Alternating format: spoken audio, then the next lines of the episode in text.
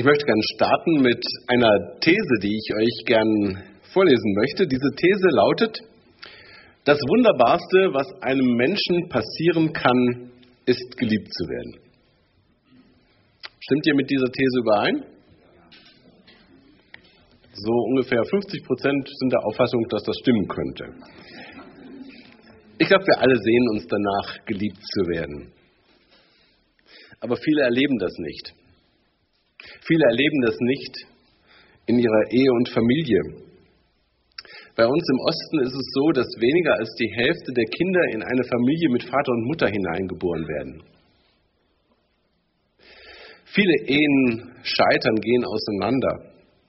Viele Kinder wachsen in merkwürdigen Konstellationen auf. Viele erleben diese Liebe auch nicht in den christlichen Gemeinden. Und wenn wir ehrlich sind, müssen wir zugeben, dass kein Mensch eigentlich unsere tiefe Sehnsucht, geliebt zu werden, erfüllen kann. Aber die große Nach äh, großartige Nachricht heute Morgen ist, jeder einzelne von uns wird wirklich von Gott geliebt. Gottes unbegreifliche Liebe, darüber möchte ich sprechen. Und das ist ein Thema, das ihr alle kennt. Auch den Predigtext kennt ihr sehr gut. Und das ist jetzt meine Herausforderung. Euch etwas zu sagen, was ihr gut kennt.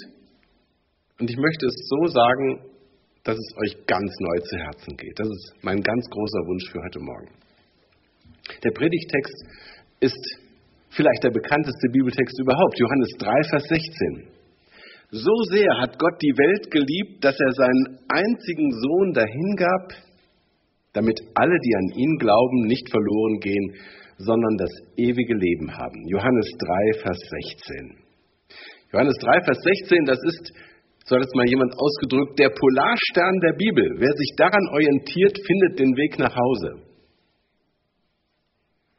Wir wollen diesen Vers durchbuchstabieren. Der Zusammenhang ist das Gespräch Jesu mit Nikodemus.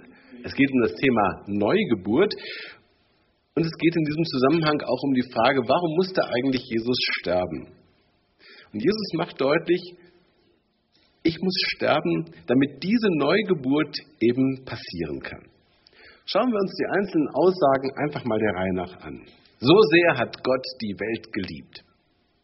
Im Griechischen steht hier das Wort Hutos und das hat zwei Bedeutungen. Die eine Aussage ist so sehr, so intensiv, so doll hat Gott diese Welt geliebt, dass er seinen einzigen Sohn dahingab. Aber man kann auch übersetzen, so auf diese Art und Weise hat Gott diese Welt geliebt. Das heißt, diese Liebe Gottes ist kein abstrakter Charakterzug Gottes. Es geht um ein sehr konkretes Handeln. Diese Liebe Gottes wird konkret. Und das macht gleich der zweite Satz deutlich, dass er seinen einzigen Sohn dahingab. Jesus Christus, der einzige Sohn Gottes, ist einzigartig, weil er wesensgleich mit dem Vater ist. Und das steckt auch in diesem Wort einziger mit drin.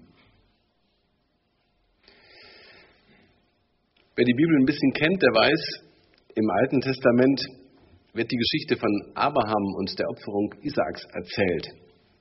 Abraham soll den einzigen Sohn, der nach ganz langer Wartezeit endlich gekommen ist, den Sohn, den er lieb hat, den soll er opfern.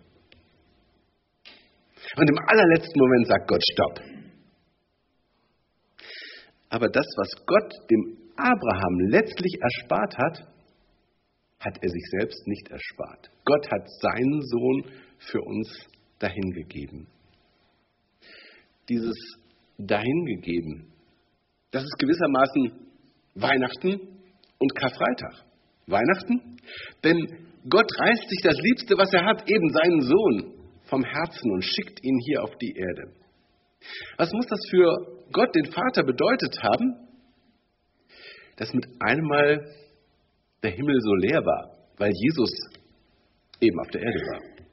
Was muss es für Jesus bedeutet haben, der die Herrlichkeit beim Vater verlassen hat, der alle Vorrechte, die er hatte, aufgegeben hat, um als Baby als hilfloses Baby in einem stinkenden Stall zu liegen. Er entäußerte sich selbst, so drückt Paulus das im Philipperbrief Kapitel 2 aus. Er machte sich leer, er machte sich klein für uns.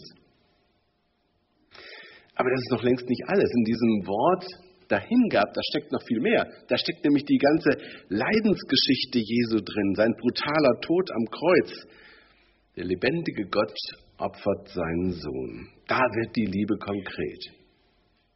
Diese Liebe Gottes, das ist nicht einfach irgendwie sowas Unfassbares. Nein, diese Liebe Gottes wird sehr konkret. Sie ist unbegreiflich groß. Und wen liebt? Gott, er liebt die Welt. Und da steht im Griechischen das Wort Kosmos und damit ist im biblischen Sinn die gottfeindliche Welt gemeint. Gott praktiziert gewissermaßen Feindesliebe. Ich will das deutlich machen an Römer 5, Vers 8. Da heißt es nämlich, Gott erweist seine Liebe zu uns daran, dass Christus für uns gestorben ist, als wir uns schon für Gott interessierten, nein, als wir noch Sünder waren, als wir uns noch gar nicht für Gott interessierten, als wir absolut nicht liebenswert waren.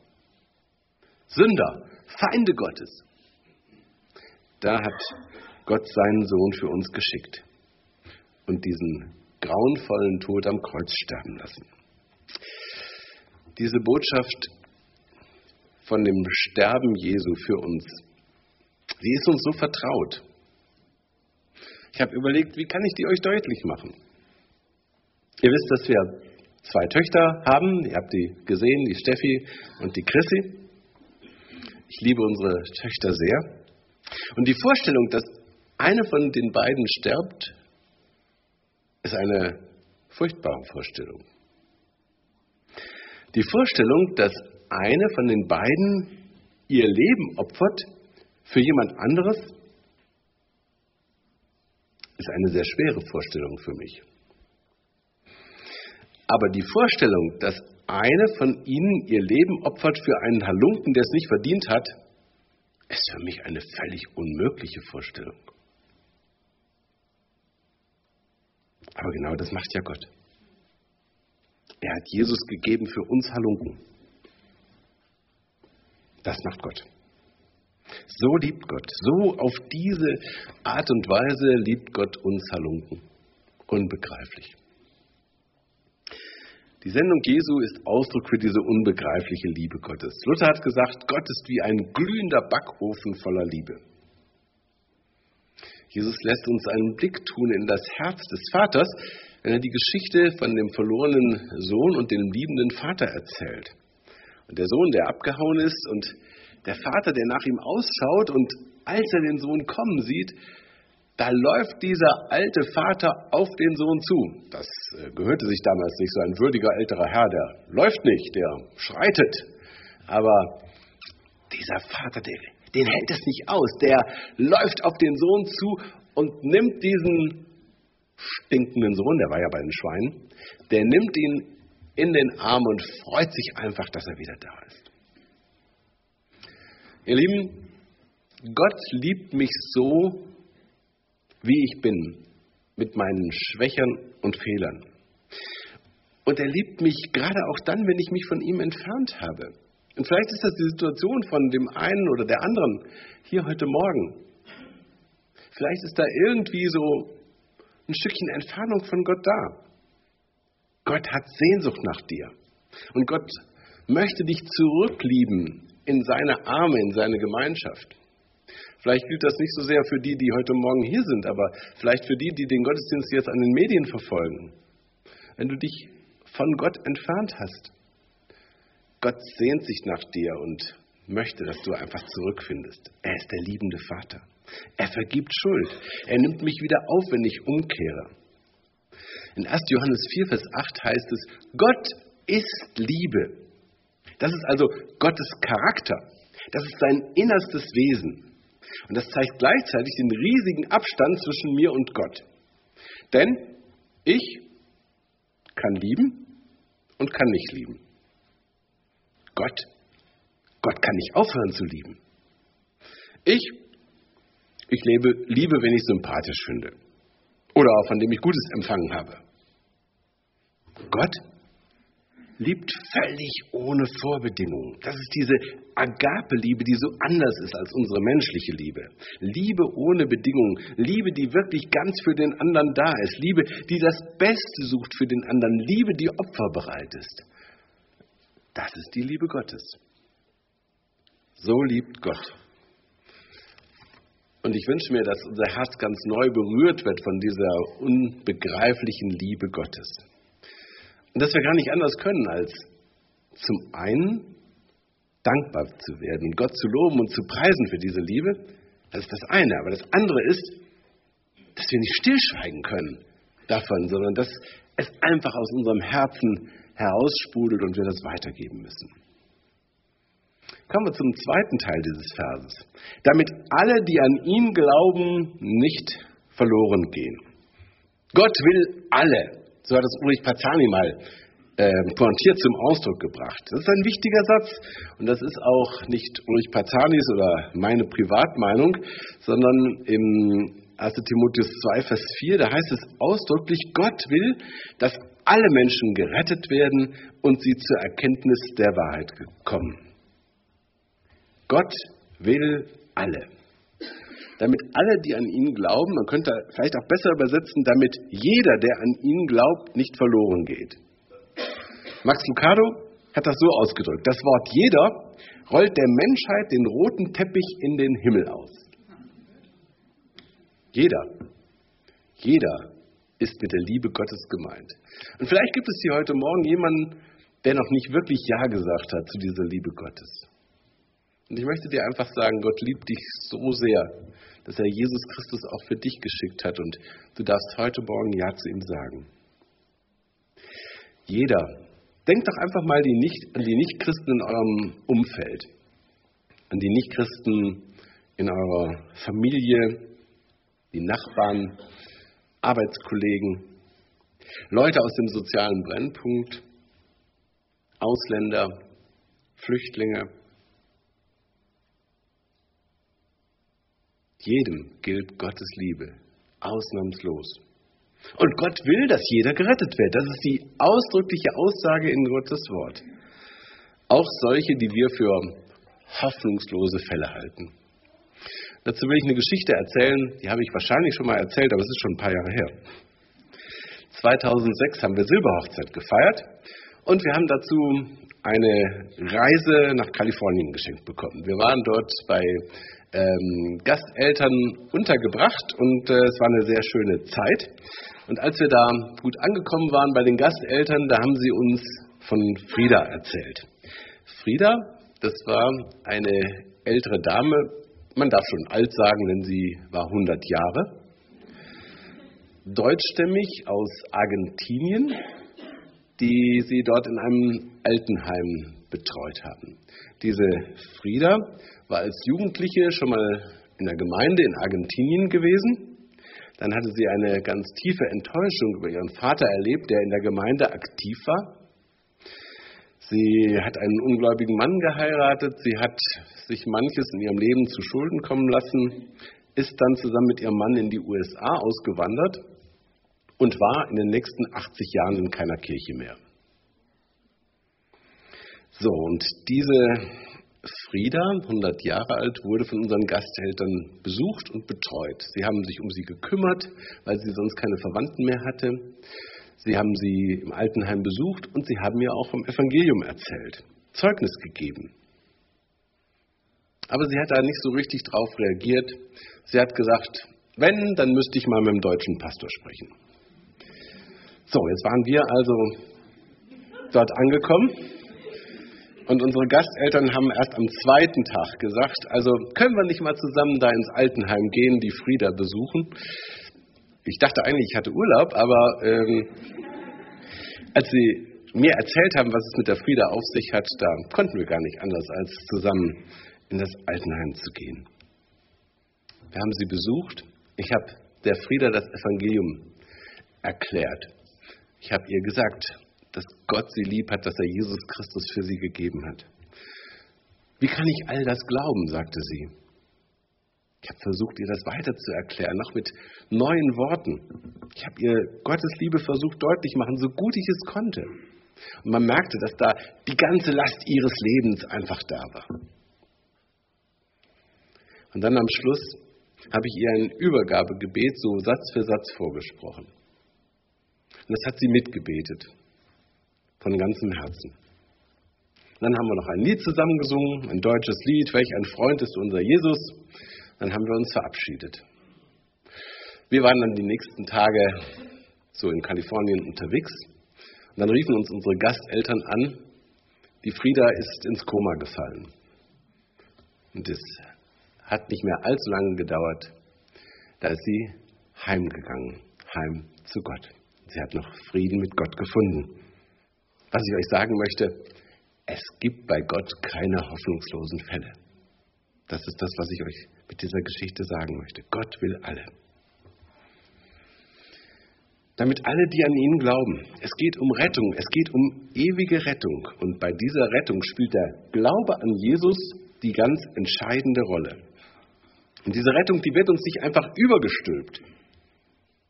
Nach der Bibel gibt es keine Allversöhnung. Aber diese Rettung brauchen wir auch nicht zu erarbeiten. Gott sei Dank. Jesus sagt dem Nikodemus, das ist jetzt der Zusammenhang unseres Predigtextes.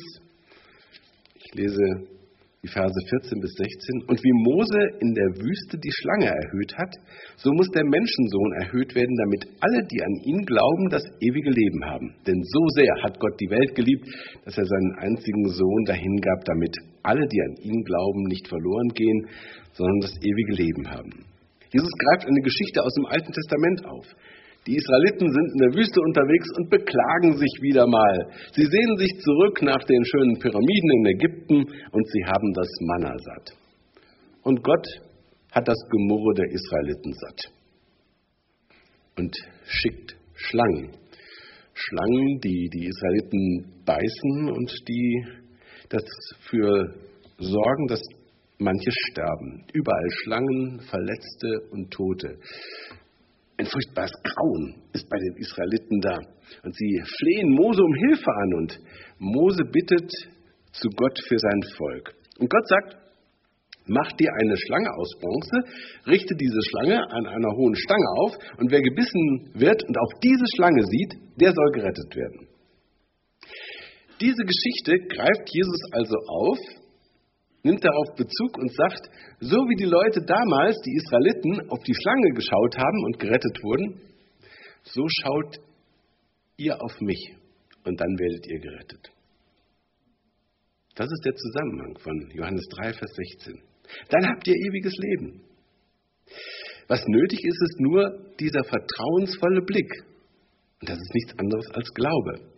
Glaube ist das Vertrauen, dass Jesus alles zu meiner Rettung durch seinen Tod am Kreuz getan hat. Kein Verdienst, kein Werk. Ich lasse mich in die Hände Jesu fallen und vertraue ihm. Damit alle, die an ihn glauben, nicht verloren gehen. Es geht um Rettung. Um Rettung durch Jesus. Rettung wovor? Vor der ewigen Verlorenheit. Davon spricht die Bibel und davon spricht auch Jesus Christus selbst, auch wenn das heute vielleicht so ist, dass in vielen Kirchen darüber nicht mehr gesprochen wird. Aber es gibt diesen Ort der ewigen Trennung von Gott. Aber das ist gewissermaßen nur die schwarze Folie, vor der die Botschaft von der Rettung umso heller hervorleuchtet. So sehr hat Gott die Welt geliebt, dass er seinen einzigen Sohn dahingab, damit all die an ihn glauben, nicht verloren gehen. Gott will, dass kein einziger verloren geht. Er will, dass alle gerettet werden. Er bietet uns seine Rettung an. Und er will uns gebrauchen als Botschafter, diese wunderbare Nachricht von der Rettung weiterzugeben, damit noch viele andere davon erreicht werden und auch Ja dazu sagen. Es geht um die Frage, wo Menschen ihre Ewigkeit zubringen. Und da wollen wir uns von Gott gebrauchen lassen, einsetzen lassen. als das große Kreuzfahrtschiff Costa Concordia vor Italien sank, da haben die äh, Besucher und auch die Bewohner der Insel Giglio ihre Arbeit stehen und liegen lassen. Alles andere wurde nebensächlich, damit Menschen von diesem Kreuzfahrtschiff gerettet werden konnten. Und das ist doch ein Bild auch für uns, dass wir einfach sehen, da ist Hilfe nötig, dass Menschen gerettet werden. Wir haben als Christen die beste Nachricht der Welt und sie mit anderen zu teilen, ist der größte Dienst und die größte Freundlichkeit, die wir anderen Menschen tun können. Noch ein letzter Gedanke. Sondern das ewige Leben haben. Das ist das Ziel der Liebe Gottes. Das ist das Ziel der Rettungsaktion. Und dieses ewige Leben, das ist nicht einfach ein unendlich langes Leben. Das weiß ich ja nicht, ob das so erstrebenswert wäre, sondern es ist ein Leben von einer neuen göttlichen Qualität. Und dieses neue Leben beginnt schon hier und jetzt, in dem Moment, wo jemand zum Glauben kommt. Und es wird durch das Sterben eben nicht begrenzt. Das ist das Wunderbare. Wir reden vom Himmel. Und Jesus Christus bereitet Wohnungen im Himmel für uns vor. Das lesen wir in Johannes 14. Und im Himmel, da wird es keine Scheidung mehr geben, keine gebrochenen Herzen, keine Tränen, keine Schmerzen, kein Sterben. All das ist vorbei. Der Himmel, so sagt Max Lucado, ist der vollkommene Ort für vollkommnete Menschen mit einem vollkommenen Herrn. Ich freue mich auf den Himmel. Ihr auch? Ich muss euch dazu noch eine Geschichte vorlesen von John Todd. John Todd war sechs Jahre alt, als er vollweise wurde. Er war eines von sieben Kindern und wie das Anfang des 19. Jahrhunderts so üblich war, wurden er und seine Geschwister auf verschiedene Verwandte verteilt. Eine Tante erbot sich, den kleinen John zu nehmen. Sie schickte ihren Diener Cäsar, um John abzuholen. Der Junge kletterte auf den Rücken des Pferdes, schlang seine kleinen Arme um den Mann und machte sich mit ihm auf den Weg in sein neues Zuhause. Seine Fragen verrieten seine Ängste. Wird sie auch zu Hause sein? Oh ja, versicherte Cäsar ihm, sie wartet schon auf dich. Wird es mir bei ihr gefallen? Mein Junge, du kommst in gute Hände. Wird sie mich auch lieb haben? Der Diener war geduldig und antwortete sanft, oh ja, sie hat ein weites Herz. Wird sie schon schlafen, wenn wir ankommen? Aber nein, sie wird ganz sicher auf uns warten. Wenn wir aus dem Wald heraus sind, wirst du eine Kerze in ihrem Fenster entdecken. Und wirklich, als sie sich dem Haus näherten, sah John eine Kerze im Fenster und seine Tante in der Haustür stehen. Und als er sich schüchtern der Treppe näherte, lief sie auf ihn zu, bückte sich und küsste ihn. Willkommen zu Hause, sagte sie fröhlich. Der junge John Todd wuchs unter der Obhut seiner Tante auf. Sie war wie eine Mutter für ihn. Er folgte dem Ruf ins geistliche Amt und diente viele Jahre in verschiedenen Kirchen. Jahre später tauschten er und seine Tante die Rollen. Sie benachrichtigte ihn von ihrer Krankheit und dem nahenden Tod. Er antwortete ihr mit einem Brief, in dem stand, Meine liebe Tante, vor Jahren verließ ich ein Haus des Todes und wusste nicht, wohin ich ging, ob jemand für mich sorgen oder ob dies das Ende für mich bedeuten würde. Der Ritt war lang. Aber der Diener machte mir Mut. Endlich landete ich in deinen Armen und damit in einem neuen Zuhause. Ich wurde erwartet. Ich fühlte mich geborgen. Du hast das alles für mich getan. Und jetzt bist du an der Reihe, heimzugehen. Ich schreibe dir, weil du wissen sollst, dass jemand auf dich wartet. Deine Wohnung ist bereitet. Das Licht ist entzündet. Die Tür steht offen und du wirst erwartet.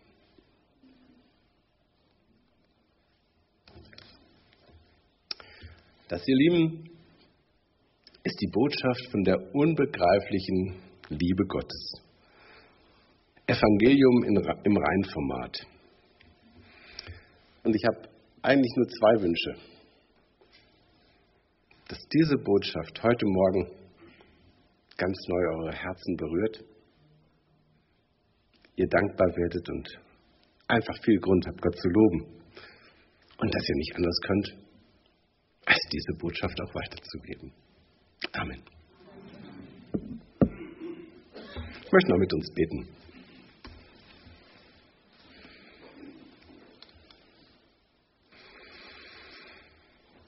Lieber Vater im Himmel, wenn wir über deine Liebe nachdenken, dann können wir nicht anders als staunen. Staunen darüber, wie gut du es mit uns meinst. Wir haben nichts davon verdient. Wir hätten ganz anderes verdient, deinen Zorn. Du beschenkst uns mit deiner unbegreiflichen Liebe in Jesus Christus. Herr, und ich bitte darum, dass einfach diese Botschaft uns heute Morgen ganz neu anrührt, dankbar macht und staunen lässt über dich und deine unfassbare Liebe. Amen.